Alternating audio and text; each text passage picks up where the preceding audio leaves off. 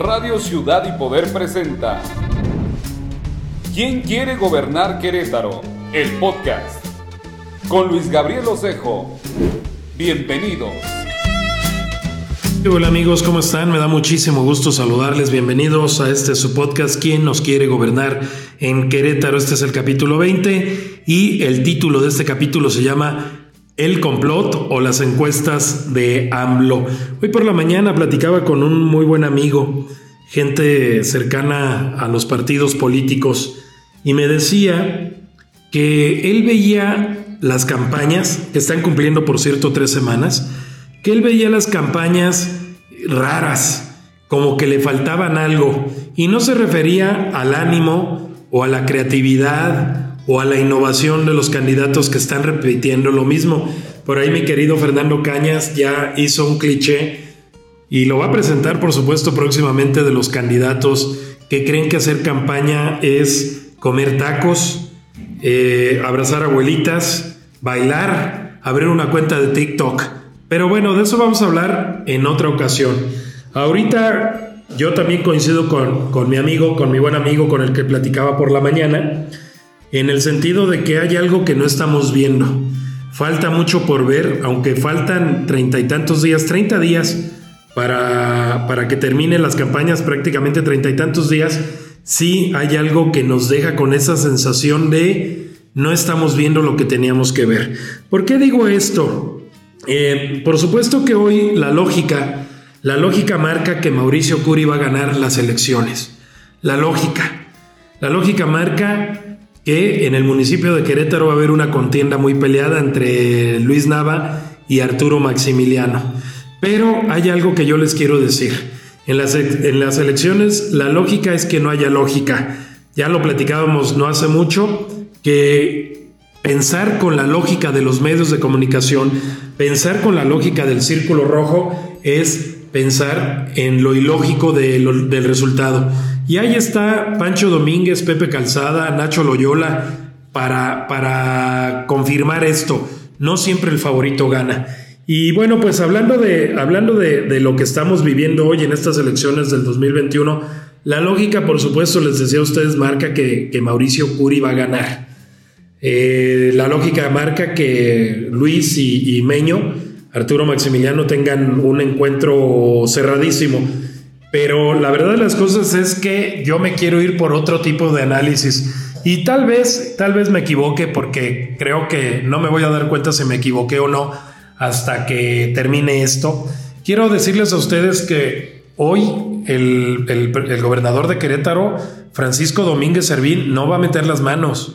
No va a meter las manos eh, como, como este, se esperaba hasta hace unos seis meses, un año tal vez.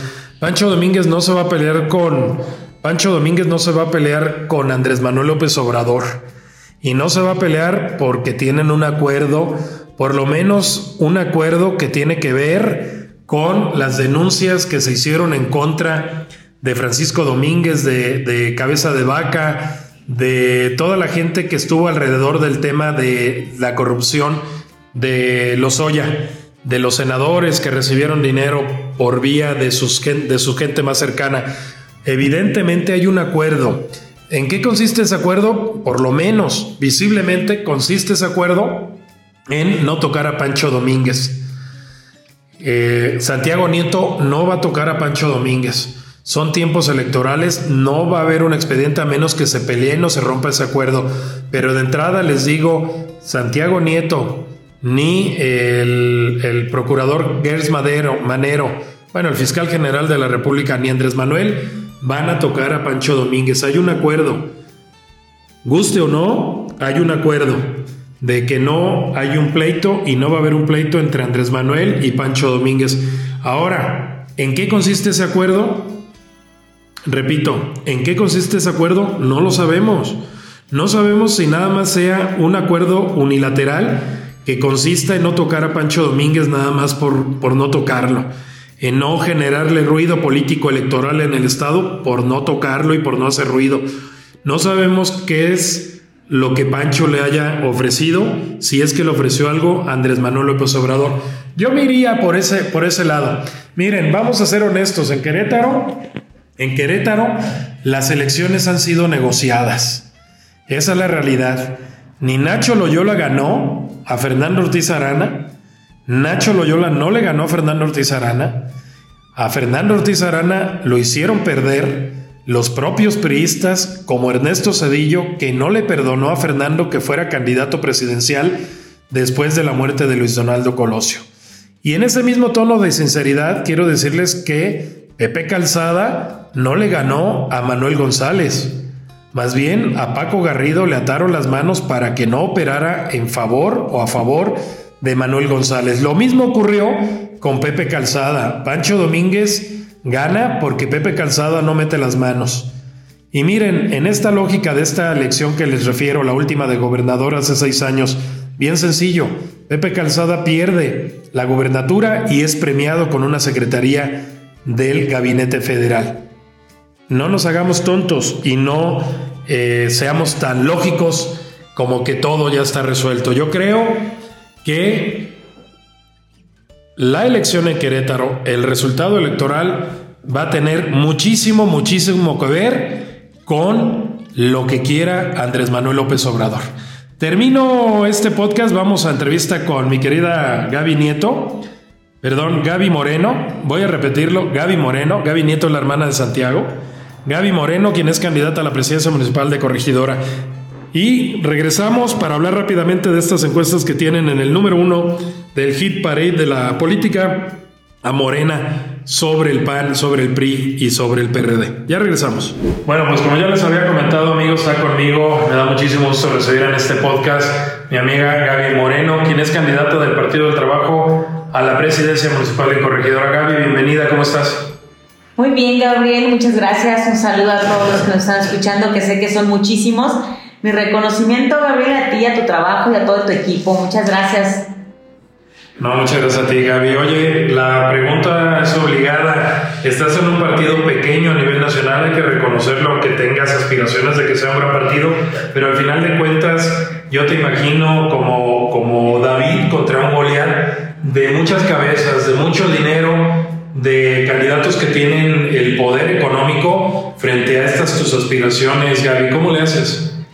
Pues siempre le hago este confiando en Dios, en mí y en mi palabra y en el trabajo que llevo de muchos años, ¿no? Yo creo que el estar cercano a la gente, cercana a la gente, me ha dejado un reconocimiento que nadie podrá con él y también creo que las estrategias que nosotros siempre vamos a tener es ir a servir de corazón, a servirle a la gente que es la que nos pone aquí, y la que necesita. Y sí, vamos a pelear contra muchos monstruos de mil cabezas, no nada más de 100, Gabriel, porque es dificilísimo la, una elección de 11 candidatos. Pero sí quiero decirte que mi partido puede ser en representación chico. Tenemos 46 diputados, 6 senadores, me parece 9, no recuerdo porque hubo algunos cambios, en, tú sabes, en el tema de las bancadas, creo que son 6 eh, senadores, muchos diputados locales en el país quedaron, regidores y demás. Yo soy regidora por el Partido del Trabajo, por el, al cual pertenezco desde, desde 2011 y creo que la lucha que vamos a dar es de, de, de ciudadano a ciudadano, o sea, vamos a unir esas voluntades vamos a unir esa, esa fuerza que tenemos el pueblo de Corregidora y todos los ciudadanos que han llegado de fuera saben que podemos gobernar de una manera progresista, de una manera, eh, como yo le decía hace ratito a Greta y a ellos, de continuidad y mejora, continuidad y progreso. Eso lo ven muy bien, no vamos a un choque frontal de nada ni a demostrar a nadie. Vamos a demostrar que podemos ser el partido del trabajo, el partido que está del lado de los ciudadanos, el partido que atiende el metro cuadrado de las, de necesidades, de las causas de la gente, le llamo yo, Gabriel. Y encabezar las causas de la gente creo que siempre nos va a dar un triunfo. A ver, y vas, el principal rival o el rival a vencer es eh, quien fuera presidente hoy con licencia, compañero tuyo en el Cabildo de Corregidora. ¿Por qué Gaby sí, no por Roberto Sosa o por Héctor González que está en el PRI o Fuerza México, etcétera, etcétera? ¿Por qué Gaby sí y los demás no? Primero que nada, yo creo que la ciudadanía sabe que Gaby sí, una mujer sí, porque nos hace falta gobernar como, como nosotros le decimos con perspectiva de género, las feministas somos muy dadas a, a decir con perspectiva de género. Gabriel, tenemos a muchas mujeres jefas de familia abandonadas sin corregidoras, sin programas sociales, sin proyectos para sus hijos y demás. Soy madre de familia, soy este, hija de, de un matrimonio también del esfuerzo, venimos de, de ahí. Y creo que conozco corregidora desde sus entrañas, cuatro generaciones de mi familia han vivido ahí, sabemos las necesidades, sabemos claramente que hemos de gobernar con austeridad, con democracia participativa y siempre, como yo se lo sigo mencionando, con la dignidad de que trabajamos nosotros en otra área, de que no nos mantenemos, no vivimos de la política, eso es muy bueno, lo que la gente sabe en corregidora que no digo de la política. Yo no vengo a denostar a un partido político ni a una persona. Eh, eh, mi compañero Gabriel, como tú lo dices, ha demostrado su trabajo y creo que hoy tenemos que demostrar el trabajo de un proyecto progresista y un proyecto que sabe claramente que Corregidora puede seguir transformándose y cada día mejorando. Que esas, esas áreas que no se han atendido, nosotros las podemos atender porque las vemos, no tenemos eh, aquella, aquel muro que no, alcanza, que no alcanza nuestra mirada a llegar a las colonias irregulares, a llegar a la seguridad, a la salud, a los niños, a las jefas de familia, Gabriel. Eh, ¿Cómo lidias con el tema de que el Partido del Trabajo es un partido ligado a Morena y al presidente López Obrador? Ya me tocó en el 2012 ser candidata por el Partido del Trabajo y en aquel tiempo el presidente estaba con el PRD hicimos un gran trabajo y logramos posicionar al Partido del Trabajo y a Gay Moreno como un proyecto alternativo para poder confiar en él. La gente ha seguido confiando en el Partido del Trabajo y en tu servidora. Fui candidata de la, de la Alianza Juntos Sabemos Historia y llevé a, a, la Alianza al segundo lugar. Y te digo, llevé junto con todo mi equipo y la gente que confió en nosotros y hicimos un gran trabajo. ¿Cómo, cómo lidiamos con esto? Creo que somos dos fuerzas totalmente diferentes en el sentido de la trascendencia del trabajo. Gabriel, nosotros no venimos de hace dos elecciones, venimos de 20 años caminar con el proyecto del presidente, con el proyecto obradorista, de la mano con él, de la lucha cuando nosotros cerrábamos calles, poníamos eh, con engrudo en los postes, los pósters de, Andrés Manuel. Venimos de ser congruentes con la, la, la, manera de trabajar del presidente y con el proyecto. Soy 100% obradorista, pero, pero petista de corazón, con orgullo y no he cambiado de fuerza política. El presidente de la República nos encomendó en 2012, cuando lo registran de candidato del PT, Gabriel,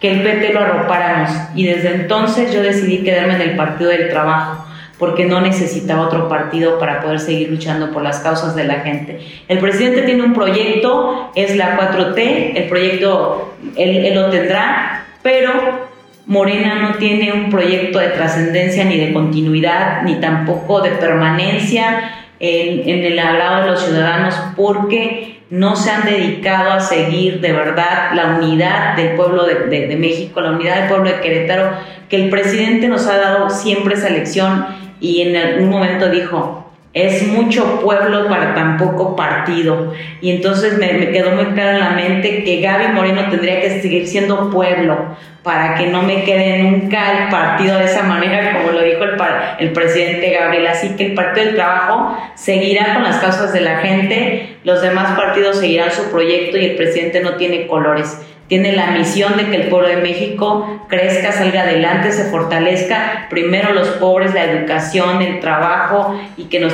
tengamos igualdad de oportunidades, Gabriel. Así que lidiar con cualquier otro partido político siempre va a ser lo mismo. Y a mis compañeros de lucha de cualquier partido político, porque yo fundé también ese partido, este, les mando un abrazo, toda la suerte, todo el éxito y que siempre lleven en la mano la bandera de la dignidad y del respeto a los ciudadanos y a todos los que contendemos en estas, en estas eh, pues en este proceso electoral, que lidiemos con dignidad, Gabriel.